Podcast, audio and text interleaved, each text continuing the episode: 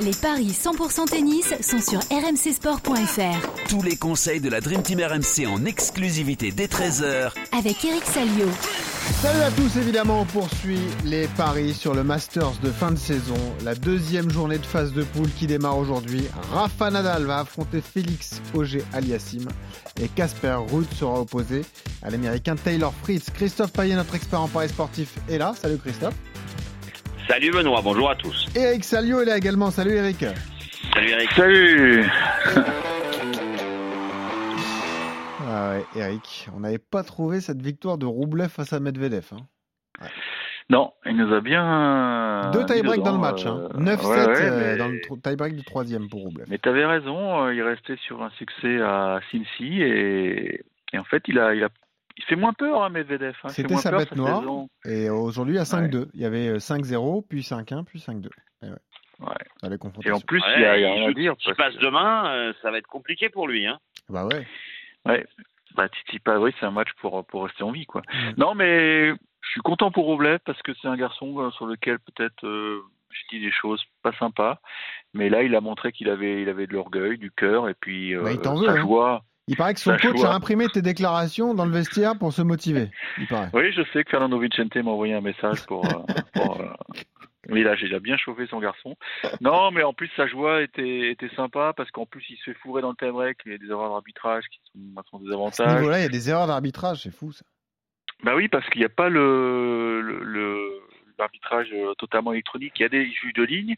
Et, et donc, ils ont été, on va dire, euh, pas bien inspirés. Ils ont rejoué le point. Et alors que euh, normalement, c'était point gagnant pour, euh, pour Roublev. Donc, euh, il a surmonté la paire du premier. Je crois qu'il a eu 7 balles de 7. Et puis derrière, dans le tie-break final, il a été plus costaud. Donc, il va jouer le, la qualif euh, demain, donc contre euh, un certain Novak Djokovic. Djokovic qui, lui, comme tu l'avais dit, a battu Tsitsipas en deux. hein. 6-4, 7-6. Voilà. Ouais, c'est du très bon Djokovic. Alors peut-être que dans sa tête, il était un peu un peu libéré parce que je pense qu'il était un peu au courant de ce qui se passait euh, euh, en Australie. Ah oui, ça y est, avez- il, est- il pourra disputer l'Open d'Australie. euh, Pas d'histoire de visa cette année. hein. Pas de prison, pas de tout ça. a priori. Écoute, ce sont des informations. euh, Il y a rien de, y a rien d'officiel encore. On est tous d'accord. Hein, D'accord. mais les médias australiens qui sont quand même bien informés parce que je, c'est le, le Guardian, mais le correspondant euh, politique du Guardian qui, qui est basé en Australie, qui a, qui a sorti l'info. On va lui rendre euh, la paternité de l'info. Mhm. Bon, si s'il sort l'info, c'est que euh, voilà, ils- comme on dit, ils sont bien introduits dans les milieux politiques australiens. Donc, euh, et je pense que Novak Djokovic euh, était plus ou moins au courant dès hier soir, ce qui lui a permis d'entrer sur le cours vraiment libéré et il a sorti un match fantastique, vraiment un gros gros niveau de jeu. Tsitsipas a tenu dans le deuxième, mais mais dans le tie-break, Djokovic a été énorme. Donc, euh, il prend vraiment une belle option pour la qualif parce qu'une victoire de 7-0, c'est toujours bon à prendre. hein. Ça, c'est sûr. Ouais. Donc euh, là, là-dessus, on a eu, on a eu bon. Mais ça payait pas tant que ça, c'est ça le problème, hein, Benoît. Oh, Si. si, quand Ouais, même. ça permettait Si, de quand doubler même. quand Bah même. oui, quand même. Ah, quand même. On fait pas la Ah, fine bon, bouche, mon vieux. Ah bah tu diras 1,84. ça à nos, à nos, à nos haters alors. Oui, mais tu sais, quand on commence à avoir des haters, c'est qu'on fait parler, Eric. Bravo. Voilà. Euh, cette, cette deuxième journée de phase de poule va être passionnante dans le groupe euh, qui nous attend aujourd'hui, parce qu'on a deux grands vainqueurs et deux grands battus. Et on va démarrer par le duel de deux grands battus qui ont perdu leur premier match de 7-0. C'est Rafa Nadal qui va affronter Félix Auger-Aliassime, Christophe. Il y en a un des deux qui sera peut-être éliminé dès cet après-midi, quoi.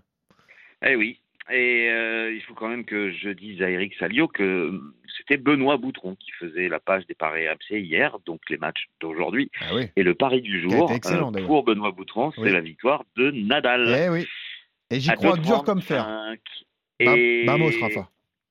Et moi, je pense que c'est l'inverse qui va se produire. Félix Auger-Aliassime est à 60, il est favori de 35 pour Nadal. Heureusement que j'ai fait Alors la oui, passe. Nadal, oui, Nadal a gagné ses deux matchs contre Geliassim, mais c'était sur terre battue à chaque fois. C'est quand même la surface préférée de Nadal. Et à Roland Garros cette année, qu'est-ce que ça a été compliqué? Une victoire en cinq manches pour euh, l'Espagnol. Et on peut pas dire qu'il soit en forme, puisque depuis l'US Open, bah, il a zéro victoire. Euh, alors tu me diras, il a joué que deux matchs, mais il les a quand même perdus. Et il a perdu contre Fritz ici, il a perdu au premier tour à Bercy contre Paul, il avait perdu en huitième de finale contre Tiafo, ce qui veut dire qu'il a trois défaites consécutives. le bilan euh, depuis Roland Garros, 8 victoires, 4 défaites, c'est absolument pas digne de Raphaël Nadal, qui, on le sait, en fin de saison a parfois des difficultés, et là, ça s'est vérifié face à Fritz.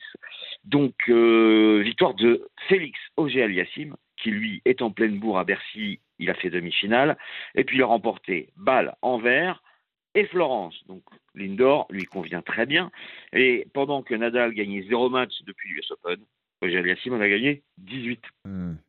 Oui, mais Victoire du Canadien. le problème de Félix, c'est qu'il redevient un chat dans le Masters. C'est ça, mon petit Christophe, que t'as pas noté. Ah oui, là, c'est dur. Félix redevient un chat dans le Masters. Là, c'est plus un lion. Là, c'est terminé. Oh Dis-moi, c'est. Stephen Brun qui te souffle tes blagues là? Pas du tout, il est descendu. Ah bon. Mais euh, moi, j'y crois dur comme fer à la victoire de Rafa. Alors, Eric Ouais, tu vas être Team Payet ou Team Boutron serait éliminé, et ça, Et je n'y crois pas une Bah, seconde. Pourquoi?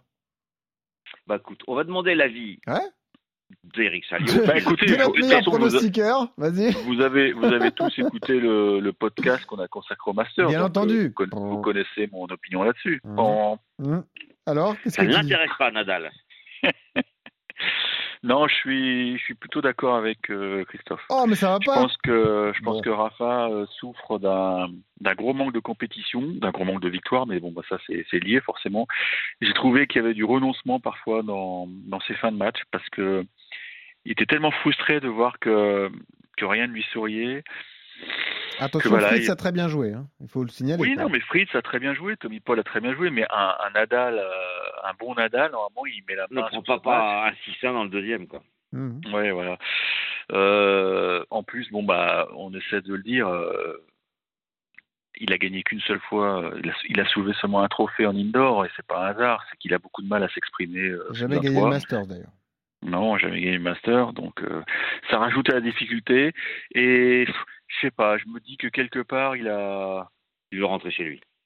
Exactement, avec avec mama, avec madame et, et le bébé, même s'ils ils sont contents d'être à Turin, bien sûr, ils font des belles balades. Dans... C'est une jolie ville, mais Ah bon voilà, je pense que ça ça le chagrinerait pas plus que ça. Et, et je vais même vous dire une chose si jamais ça se passe mal cet après-midi, je suis même pas sûr qu'il joue le troisième match, Voilà. parce que c'est un garçon qui est généreux et qui veut offrir un, un match à Holger Rune. Non, bon, ça c'est c'est de la fiction peut-être, quoique on verra. Non, je trouve que bon, Non, mais là, Félix je- des petites plus- histoires hein, autour des. Là, je des- comprends des- les haters. Là, je ouais, soutiens les haters. Continuez. Voilà. non, non, je maintiens mon pronostic. Je joue Félix Auger-Aliassime, qui à mon avis aura évacué la, Bon. le petit stress, le petit stress du master. C'était son premier master, donc il s'est, il s'est un peu troué avant-hier. Les deux dans le mur en même temps. Bon, ok. Et là, il va, il va se reprendre. Je joue Félix en 3-7. 2-7-0. Ah, en 3 pour Eric. Oui, quand même. Alors, Euh, ça va être Le un match 2-7 serré. à 1, c'est 3,60. Hum. Le 2-7-0, c'est 2,35. Et je vais regarder tout de suite, parce que j'avais oublié de le noter. Mhm. Mais moi, je serais bien intéressé par euh, Auger Aliassime gagne. Et il y a un tie-break dans le match. Alors, je vais regarder tout de suite ce que ça donne. bon ça. La cote va être magnifique. Mhm. 3,40. Pourquoi pas Il y a beaucoup de tie-break hein, depuis le début du Masters. Donc, euh, Ouais. Oui, c'est, assez rapide, hein, c'est pour Ouais. ça, ouais. Ouais. Ouais. Ok. T'aimes bien ça, Eric? J'adore, j'adore. Non, mais t'aimes bien la- le pari proposé, oui? Oh, j'adore. Bon, d'accord. Félix Auger-Aliassime qui gagne, au moins tie-break dans le match à 3,40. 3,40. Et faites-moi confiance, misez sur Rafa. Faites confiance au champion. 2,35. Alors, est-ce que Monsieur Bon, alors, il Payet... est méga fan, hein, Benoît, pour les auditeurs. Eh hein, oui, c'est vrai. quand même savoir. hein. C'est vrai.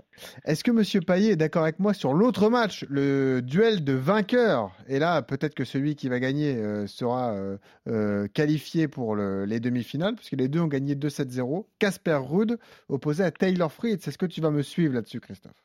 Et tu avais dit quoi? J'allais dire Ruud. Eh bien, décidément, nous ne sommes pas d'accord parce que je pronostique une victoire de Tyler Fritz. Alors, c'est serré au niveau des cotes, c'est 2,05 pour le Norvégien, 0 sur 2, le pauvre Christophe. 1,80 pour l'Américain.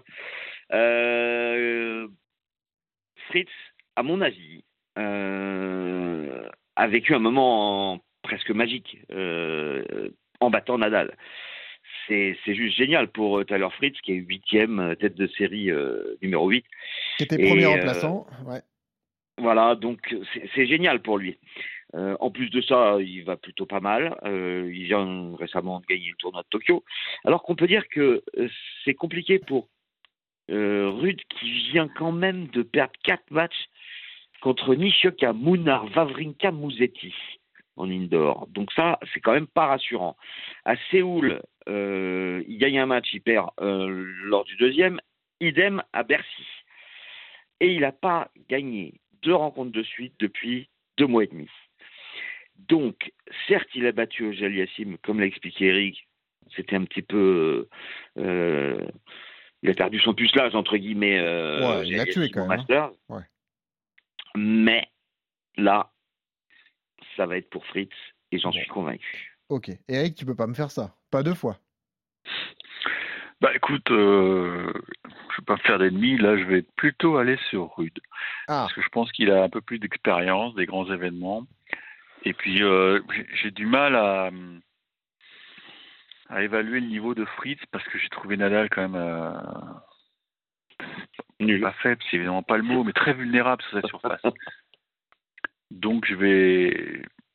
Rude, c'est un garçon qui, qui, a quand même, qui, a, qui a le chic pour cibler ses, ses, ses objectifs. Alors, effectivement, il a, il fait deux finales de Chelem hein, cette année. c'est pas rien quand même. Ah, c'est pas rien, mon petit gars, C'est bah oui. pas rien, même Ouais. si euh, pour certains il a eu un boulevard pour Oui, aller en finale de Roland. Mm. Bon, moi je, me, je considère quand même qu'il faut les gagner les matchs. Et mine de rien, c'est un, c'est un très bon joueur. Euh, je pense qu'il a, il a connu une petite décompression parce que tu peux pas être toujours au taquet dans une saison. On il s'est relâché en Asie Et- après. Pardon, mais il faut les digérer, les finales perdues de Grand Chelem aussi. Hein Oui, bon, il a, ça y est, il les a digérés. oui, non, mais ce que je te dis, c'est que ça explique peut-être les Oui, difficultés. il y a de ça aussi. il y a ça aussi. Open, il, a, il, il a donné, il a donné, il a donné le, son corps à la science à Flushimelo pendant pendant 15 jours. Donc euh, maintenant, euh, il s'est ressourcé. Et, et je pense Ces, qu'il a. ces défaites là récentes, ne t'inquiète pas. Mais non. Ben non, je, je suis en train. de- Tu m'écoutes pas Je suis en train de t'expliquer que voilà, il s'est un peu relâché et que paf, Bah tout d'un coup, le Masters de Turin, c'est le rendez-vous des maîtres, c'est un grand rendez-vous. Euh, il s'est préparé. C'est- difficultés à enchaîner les victoires, tu y crois. Il tu, il tu as le est- droit. il- c'est c'est comme un cycliste, tu peux pas gagner euh, tout le temps euh, Très bon exemple. Bravo, Eric. les, les classiques. Tu, tu, pré- tu prépares ton pic de forme, il a, il a une bonne Bravo, équipe. Eric. Ah, Djokovic, il y arrive quand même, lui. On hein. dirait un runner. Bravo. Bah, Djokovic, il a très peu joué cette année, il peut se permettre. Puis il a des gourdes. Bon, écoute Christophe, on va pas chipoter là-dessus. Non, non, je joue rude. J'ai le droit de jouer qui je veux. J'ai le droit de jouer qui je veux. Je peux pas m'empêcher de jouer Casper Ruud quand même. Eric, Ah non, non, il n'y a aucun souci. En revanche, Bah voilà. j'imagine que tu es d'accord avec moi que ça va être un match euh, a priori serré et que Un le match à 3-7 sens pour unique, donner Voilà. match à sens unique, bien sûr, match à sens Alors. unique pour les Norvégiens. chers amis. Ah oui, 2-7-0 pour le Norvégien, 3-25. Non. Mais bien sûr, mais non, bien sûr. non, chers amis, je vous invite à aller voir la page des paris RMC. Le pari de folie, c'est Rude qui bat Fritz en 3. Et c'est- Est-ce que c'est toujours 4,20 la cote, Christophe? Eh bien non, c'est 4,10. Ah bon, ça reste intéressant. Ah, quoi. ça m'intéresse plus alors. Je joue au- Ruud en deux alors. Ok. Non, Rude c'est pas une plaisanterie, Eric. Un peu, tu conseilles aux auditeurs parieurs de jouer rude 2-7-0 face, face à Et je vais même te dire le score. Oh, arrête 7-6, 7-5. Voilà. Ok. Bon, bah, ça fait un certain nombre de jeux, ça, quand même. Tie break dans la première manche, 3-25, intéressant. Pourquoi pas. Et vous n'êtes pas d'accord. Euh, Christophe joue Fritz, Eric joue Rude. Christophe, tu joues Fritz en 3, hein, j'ai bien compris. Euh, oui, plutôt, à 3,70. Et vous jouez tous les deux Félix Tout l'inverse d'Eric, en fait. Ça va être votre erreur euh, aujourd'hui. Donc Auger-Aliassime qui bat pour vous Rafa Nadal à 1,60. Pourquoi pas Félix en 3 ou Félix avec un tie-break dans le match. Ça c'est 3,40 et ça aussi c'est intéressant. Si vous Alors, comme tu n'es pas dans les paris RMC dans le podcast euh, demain, on t'appellera quand même pour Bah, le j'espère bien. tu participes. Alors je serai au cours de danse de ma fille, mais je répondrai avec plaisir. Quand vous voulez. Oh, mon pauvre. Non, si je, te veux- si je peux donner un conseil, c'est un milieu, c'est un milieu très très difficile la danse. hein. Oui, bah et alors N'insiste pas trop, n'insiste pas trop. Peut-être que ma fille est une championne, qu'est-ce que t'en sais? Ah, J'ai pas l'impression quand même. Bon, allez, sur ces belles paroles, merci Eric, merci Christophe, et bon pari demain, hein, j'espère que vous penserez à moi. hein. Allez, Allez, On Bah, va ça c'est sûr. c'est ça. Salut les Allez, gars, salut vamos, vamos Félix.